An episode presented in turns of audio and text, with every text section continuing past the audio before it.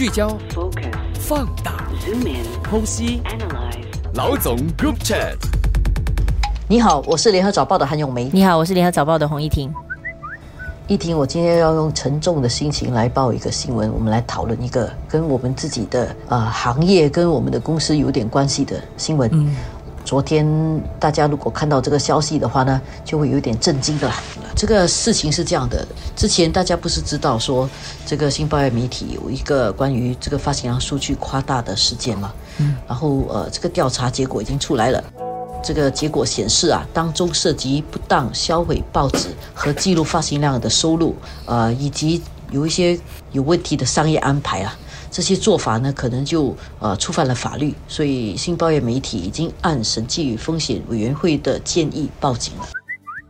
基本上就是有一些不当的行为，就是包括发行方面有报大数的这个问题啦，就是说可能有一些呃批量报份啦，也就是很多时候我们会有一个我们叫报 sales，可能就是某一个机构可能跟你买一定数量的报纸，在卖出这个批量报份的时候，其实有些其实是没有派发出去，但是却记录在发行量里面，所以就被当成是这个是报大数。那么还有呢，也被发现说有一些可能是制造了一个他们称为是啊 avatar copy，也就是说其实。是印刷出来的，但是是丢弃或者存放的，其实也没有分发出去。当中还有另外一个情况呢，就是在于说跟一些机构的合作，比方说某一个机构跟你订阅了呃一些配套，然后当中有一些其实真正使用或者下载的一些报份，其实没有实质报上去的那个数量那么多。那么还有一个情况呢，就是说我们跟其他的媒体机构其实会有一些订阅量互换的协议。那么这些企业其实，在行业上是相当普遍的，但但是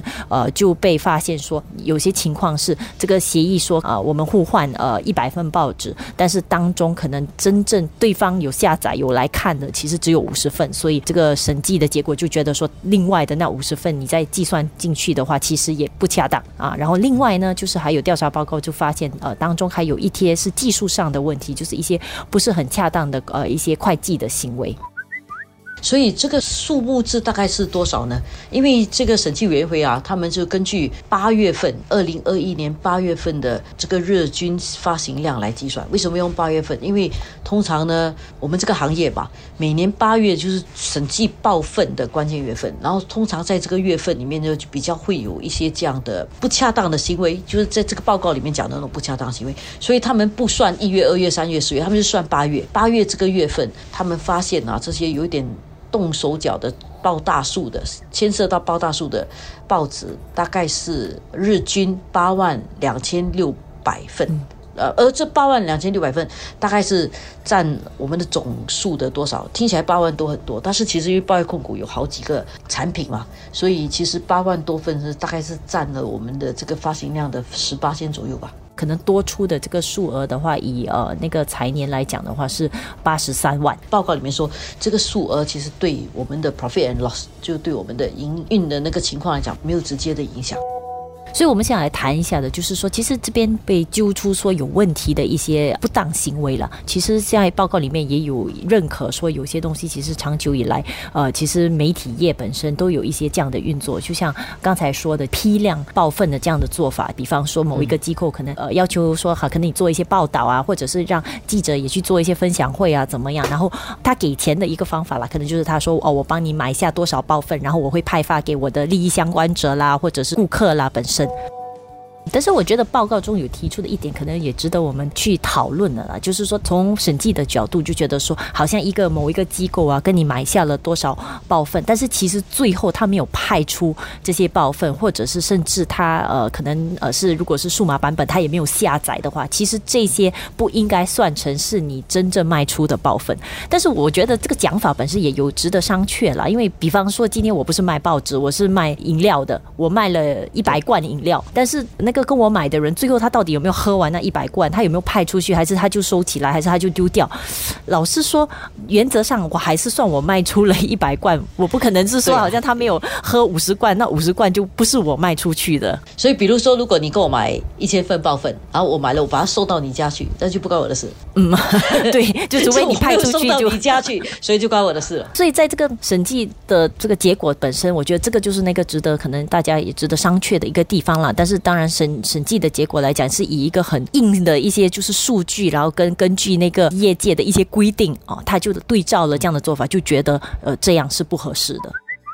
不过我在想，这个调查的这段期间刚好也是疫情的期间呐，所以有好多运作啊，也要考虑当时的运作是不是也跟疫情期间有关了。比如说那个时候有一些报份送去学校，但是那个学校因为学校没有开嘛。所以可能就没有算这个报分，然后当时他们应该去怎么去处理这些报分呢？应该就直接不要算这些报分有印出来，也不要算说有送到学校去。这个做错的事情就是他们还把它当成是有印的，还把他们当成是计算在这个有发出去的报纸里面。这一点呢，就是这个审计小组啊认为有问题的地方。呃，其实之前也有调查，也发现说涉及这个事件的三位前同事，他们已经离职了啦。但是就是当时是有发现说，其实他们没有谋取私利，这但是他们的这个做法就是是是不对的啦。呃，不过我觉得如果我们有一点比较有一点温情去去看这件事情的话，可能也必须考虑当时的一个大环境跟他们运作时的一个整体情况了。当当时当然因为整体的媒体环境本来就已经有一定的压力，加上呃这个关闭疫情情的话，打击了这个实体报份的这个。销路的话，他们在运作上必定也是蛮有难处的，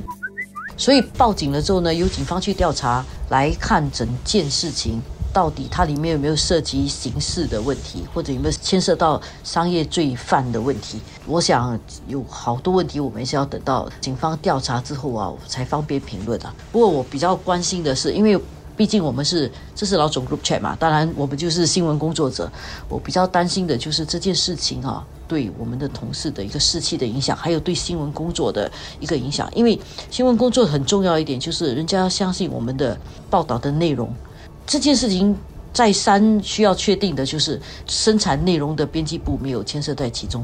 这一点来讲是蛮重要的，因为编辑部的这个 integrity 就是不能够呃作假，这个对我们来讲是非常非常重要的。所以它里面牵涉到一个数据包大数的这一点哦，我希望说公众啊能够把它区分开来看。这件事可能也反映出了，因为现在呃，这个整个审计本身是根据这个一九四八年业界成立的一个呃计算这个发行量的一个组织去做一个对照的嘛，跟一九四八年比，现在已经隔了很久了了，然后已经不只是一个实体报纸，已经走到数码，走到社媒了。这报份是以前很传统的一些计算方式，然后甚至以前的计算方式，我觉得也有自己的一些盲点啊。比方说，好像一份报纸到底多少人阅读，其实也有一些假设的啦，可能就假设它是一个。笼统的计算计算方式，现在其实可以更精确了，但是它的难处就在于平台很多，然后整个计算的方式其实没有办法完整的捕捉到这整个生态链。所以在我们继续前行的时候，其实我觉得这个行业本身可能还有一个我们真的需要集体去思考的，就是数据方面怎么计算我们的这个呃到底我们的呃多少读者啦，我们的那个影响力多大啦，这些点击率多少啊，这些综合来讲，各跨越我们平台以外的各个社媒。啊，啊等等，甚至是包括通讯呃应用里面的传阅度这些，我觉得这件事本身也也引发了一些反思啦。到底怎么去更好的计算呢？有时说隔行如隔山，也确实是如此。大家很笼统的问你的报份是多少，但是其实他不知道这个意义到底是什么。还有就是说，我们讲有多少人在看你的文章的时候，我们